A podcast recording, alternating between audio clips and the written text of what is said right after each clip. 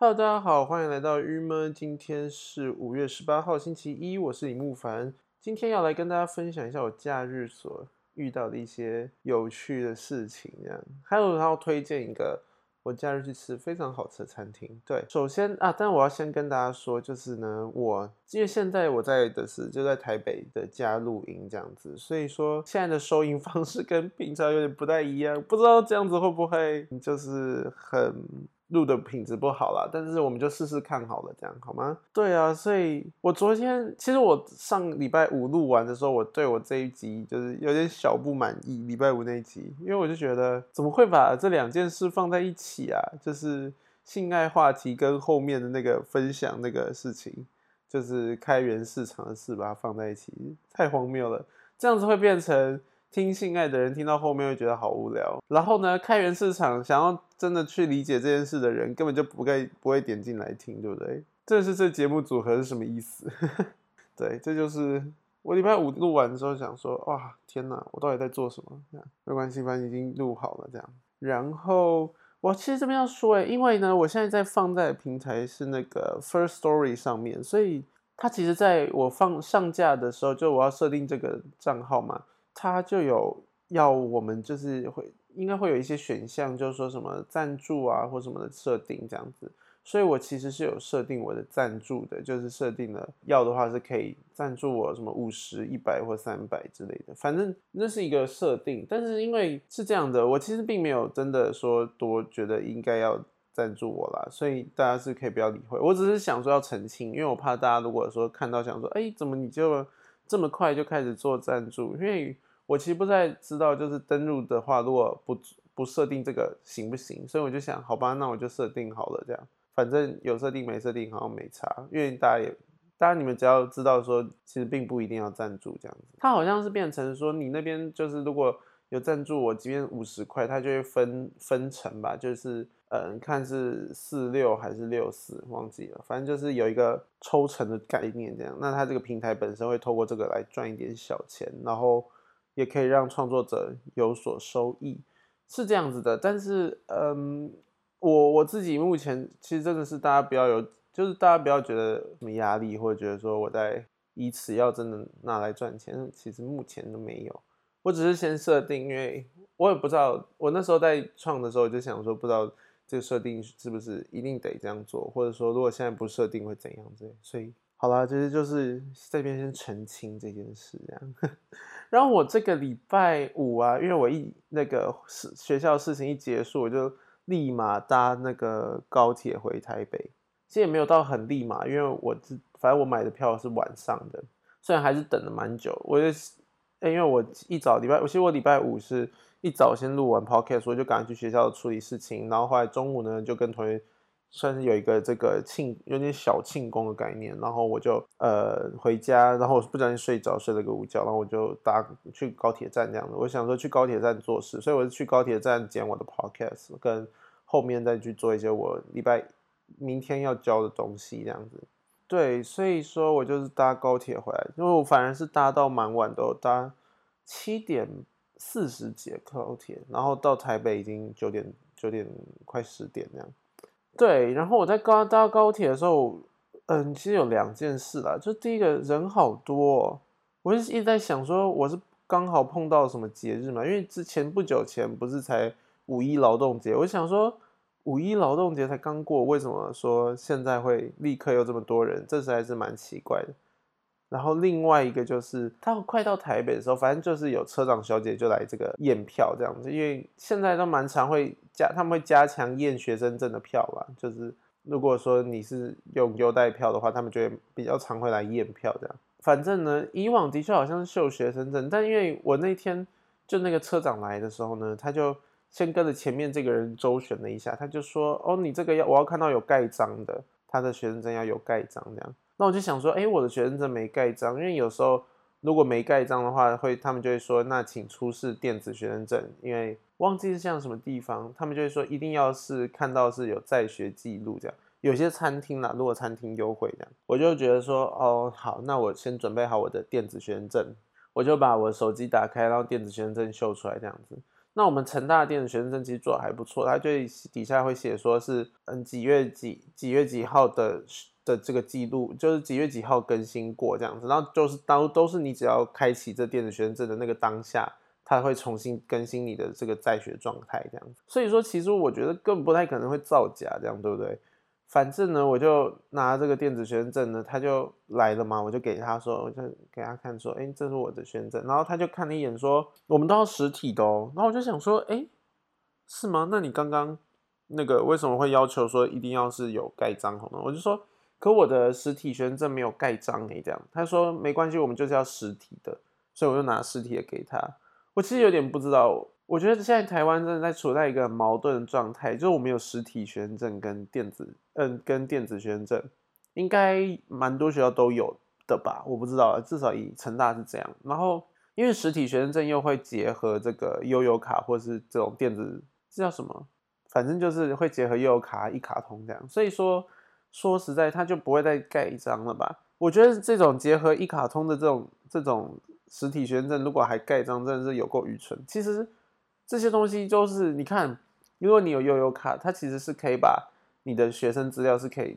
这种小资料是可以记在这个悠游卡里。那我记得没错，但当你如果一不是学生，他其实这个要卡的那个学生优待这个部分就直接取消。所以说，呃，如果他们高铁其实他可以刷一下这个卡，他就可以知道我到底有没有这叫什么，我到底是不是学生，然后他就不用说一定要看到那个实体的那个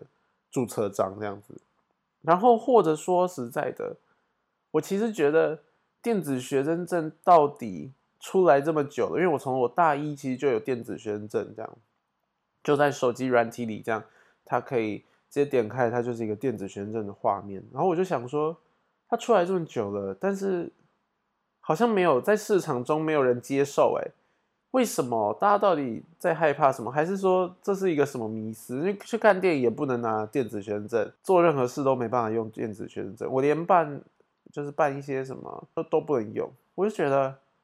那这个电子学生证是怎样？是自嗨吗？就是你办完之后，然后没有人要，没有人要这个同意你的这个电子学生证。好，我其实之前去日本，因为我忘记带我的学生证，然后我就是。也想说，那我用电子学生证，日本人也不接受，就很，我觉得很荒谬。就是到底电子学生证跟实体学生证到底差在哪里？好可惜哦，因为已经走这个电子学生证走这么多年，然后到最后其实根本就没有人在，那就不要，那就不用啊，就不用这个功能了，不是吗？就我就想说，这也是太荒谬了吧？就是能不能这个，他们能不能注意，就是开放的心。呵 呵这实在觉得这样子这样很麻烦呢。就是我觉得实体学生证跟我觉得有电子学生证真的是蛮方便的。就如果说以后可以不用在这个带着这个一定要带着学生证出门，实在是蛮好。这样我就这样就可以直接带手机，然后你就划一划，大家就可以知道你是什么身份这样。而且其实这比较准吧。嗯，现在的学生证上是没有注册章这样。我记得我高中的时候的那个学生证是。就是那时候高中，因为那时候我们桃园市刚升格成直辖市，所以说就发那个学生卡，就是一人一张，其实应该算是有点像悠游卡，但他就是说桃园卡，就是未来 for 桃园捷运用的这样子。呃，那时候发的这个卡的时候，就是每个高中生都会有这样，但是他的卡的背后是有注册，是可以盖注册章的。你不觉得这个设计很荒谬吗？它就是卡片正面是。悠游卡造型，但背面的时候是可以盖注册章的空间。我觉得这种你把注册章盖在电子卡上，就是这种电子的卡片上面，实在是实在是太荒谬了。就是感觉很不愿意进入现代社会，感觉 我真的是觉得电子化吧，而且也也应该说是我们的我们的这个硬体设备已经可以电子化了，但是我们的心理上却一直有一个无法电子化的障碍，就是。商跑其实有点愚蠢，对不对？然后呢，我这个假日呢去了一很好吃的餐厅，我觉得非常推荐。我今天要来跟大家分享。那这间餐厅是在大安金普顿酒店这样子。金普顿好像是一个连锁集团还是什么？那它是我来先介绍一下这个金普顿饭店好了。其实这个我后来因为我金普顿饭店非蛮漂亮，它就是在大安区这样。A 在不在大安路上，但就在大安路附近那样，大安区大安路附近。那呃，如果坐捷运的话，可以从捷运中校复兴站这样，然后走这个嗯几号出口啊？忘了，反正就是它就在那附近那样。这间饭店呢，蛮有趣的，因为它外观其实还好啦，它外观是感觉很像，这叫什么？它外观就是很像一般的豪宅，但是。它里面其实是非常漂亮的饭店，为什么会这样呢？的原因是它其实原本是要拿来卖当豪宅的，可是这是这个饭店的这个服务人员跟我们讲了，他就说，但是因为那时候卖的没有很好，所以说后来就决定几乎没有成交，所以说就决定变成饭改建成饭店。可是我觉得这件事情很不合理，因为饭店定并并不会比较赚钱吧？是吗？是不是这样？所以说。嗯，这个到底原因是什么？是不是有点不得已？这个我们还不太确定。这样，但总之，它现在变成饭店，真的是一大对大家来讲是一大福利，就可以走入这个非常漂亮。其实它这个豪宅的外观也蛮漂亮的，就可以走入这样子。然后走进去之后呢，内部更是就是大惊为天人。这个内部后来，嗯，我上网查了一下，这是由这叫做如恩设计。来做到，它这个如恩设计呢是什么呢？他们是在，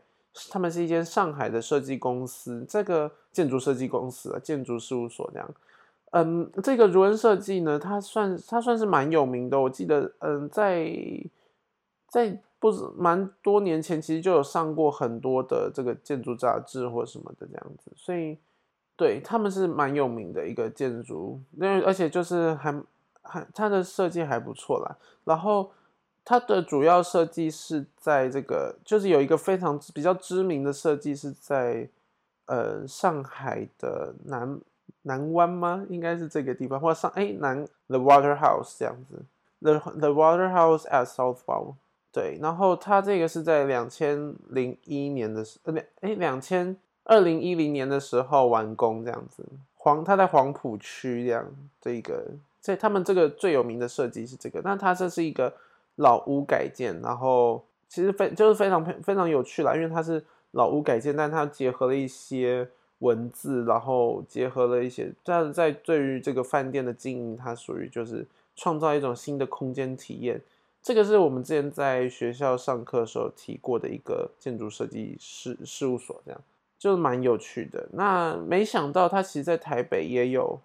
他的这个案子，但是因为台北这个算是比较偏向室内设计了，所以竟然在他们自己的官网，在这个如恩设计的官网里是没有这个案子的呀？还是是因为台中中台关系不好，所以没有没有放？不知道，反正总之他就是这案子是只能就只有台湾方面会提说这是由这是跟这个如恩设计抄到这样，但是如果是中他们如恩设计自己官网是查不到。其实做的做的非常漂亮，我觉得最经典的是它的大厅，就这个金普顿饭店呢，嗯，进入之后，它的大厅，我觉得它利用了很多这种深邃的一个凹的一个凹洞，然后做内，在这个凹凹进去的空间里的最深处，它做一个采光，这样，它其实这些都只是装饰用啊，就是它并没有真正的实质上的什么可以放东西或什么的这种功能或机能，但它就是。有非常多，他对于采光的手法，其实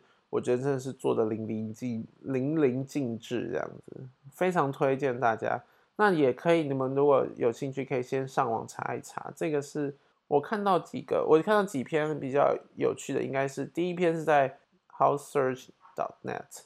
的这一篇，叫做什么建学馆吗？应该是吧？他有报道过在诶，对建学馆的。它在绿响，它是放在绿响宴这个歌里面，但你也可以就直接查建学馆，那它会有，就是它的报道还不错。还有那个 L 也有 L 也有 E L L E 这个 L 这个杂志也有也有这个采访他们，但 L 就是比较偏向在介绍，比较像是真的就在做美食推荐或什么这样。建学馆。是比较见是看见的见，这个是这边的报道是偏比较建筑啊，这个室内设计这类型的啦。当然，它也是就是讲一些，当然当然它是一个讲的大家都听得懂的东西，就是会讲说那一幅画是谁设计的这样。然后怎么搭配，然后用了什么物件，这样大家可以去看看。那我觉得这个饭店这样走进去，那他选用的家具也都蛮有趣的，这样。那嗯，感觉像是应该算是花了一点成本去做这件事情。然后应该说是最有趣的是，他把饭店打造的很像，这叫做什么泡汤会馆嘛？叫泡那这样这个大家的理解好像有可能会跟对会馆理解会不会是那种按摩会馆那种状态？不是不是，这种像是什么啊？就是哦，温泉会馆是很是高，就是它走的很像那种高级温泉会馆，就是嗯，它因为它选用的材料吧，包含了使用只有水泥跟那种白色的长条瓷砖这样，整体感觉就是非常有一种疗愈的感觉，很像进入了一个可以放松，然后去 做那种精油的推拿或什么的那种状态。然后，因为它一进大厅，你就可以看到它的右手边就一个小的一个小的水池，这样那个水池就是会一直发，就是让它有一个源源不绝的水声啊，然后然后创造一个景，这个景实在是就是真的很有一种情调，这样你就整个人就可以静下来，然后就坐在那个 lobby 等，看是你要做什么。然后呢，因为这个它的饭店房间也蛮有趣的。一进去就是先看到的是卫浴设备，这好吗？这是我自己比较不喜欢啦。我就说我还是没有办法喜欢，说我一开门没有进过玄关，然后我就是看到左手是洗手槽，然后右手是包含淋浴或者厕所之类，就是我就觉得嗯，这种风格我没有特别喜欢。但是这种风格最近好像蛮常见的，就是对了，这件事情就是当你关上，因为你只有进这一趟会觉得蛮有点不不合理，但。它这样子确实可以让你的房间变成你使用的空间最大嘛，对不对？因为就变成你厕所会超大，然后你的睡房会超大，对，还不错。但它的，因为它选的材料什么的，然后配色、摆饰方面都还算是真的做的很精心，这样子，很包含它的这个琉璃台什么。当然，它虽然是做一做一进门就有，就是感觉是一一进门就很像左手边有水槽，右手边是这个淋浴，但是因为它。整体风格做的很像高级的这个 SPA 会馆，所以说你不会，你不会觉得这件事很荒很奇怪，反而就觉得啊，这就是一体，让我来好好可以放松这样子。但我有一个小意见，就是他的那个饭店里提供给客人的那个水壶，我看，因为我们没有住啦，只是我就是我们参观，但我看那个水壶，我觉得有点太大，那个热水壶这样子很不好倒哎，因为而且热水也没有人在饭店应该不需要这么大的热水壶。好吧，反正他就是他的物件都用的还不错，这样有可能也是为了想要营造一种气氛，所以用这么大的热水壶吧。然后他的我们好要来讲重点了，就是重点是要来推荐大家吃的嘛，对不对？那我们知道他的十二楼有一间餐厅叫做 Taverness，那这间餐厅呢非常非常有趣，我觉得是以有趣为主了。哎，不要 Taverness，T A V E R N I S T。NIST 这样的，这间餐厅真的是蛮有趣的。这间餐厅的建的这个空间也是由如恩设计团队来设计，但是这个空间我本身觉得是蛮有趣，它做的很像呃什么呢？这很像什么？这个做的就是有一种现代的，但是又现代的拼贴感的一种空间状态，它就有很多的素材拼贴这样。但是其实说实在的啦，真要讲的真的的话，是这个的设计手法，或是其实包含它这个客房跟它的这个饭店的这个设计，包含选色或是使用很多拱啊，使用的这些素材，某种程，呃，我最是常在这个最近期哦，很常在一个澳洲的设计团队的的那个，就澳洲它有一个叫做好像叫做 Yellow Selection 还是什么的那。就是这是一个设计推荐的一个平台啦，这样子就很常看到类似的操作手法，所以其实也不到非常新奇，但就是很漂，这是一个漂亮的操作手法，这样好。但是重点当然餐厅的重点就是食物喽，所以说我们来讲讲它的食物，它食物非常有趣，它的食物是有一个叫做 James 上方丸，它的食物是有叫做 James Sharp Sherman 的 James Sherman 的一个人。英国主厨这样子来，英国行政主厨这样，他来掌厨。那他主要他的就是被《纽约时报》誉为最能定义摩登料理的主厨，然后曾经在 Norma、Tom Aken 跟 Tom Aken and the Paul，然后 by Tom Aken's，他在这些地方任职过这样子，然后他在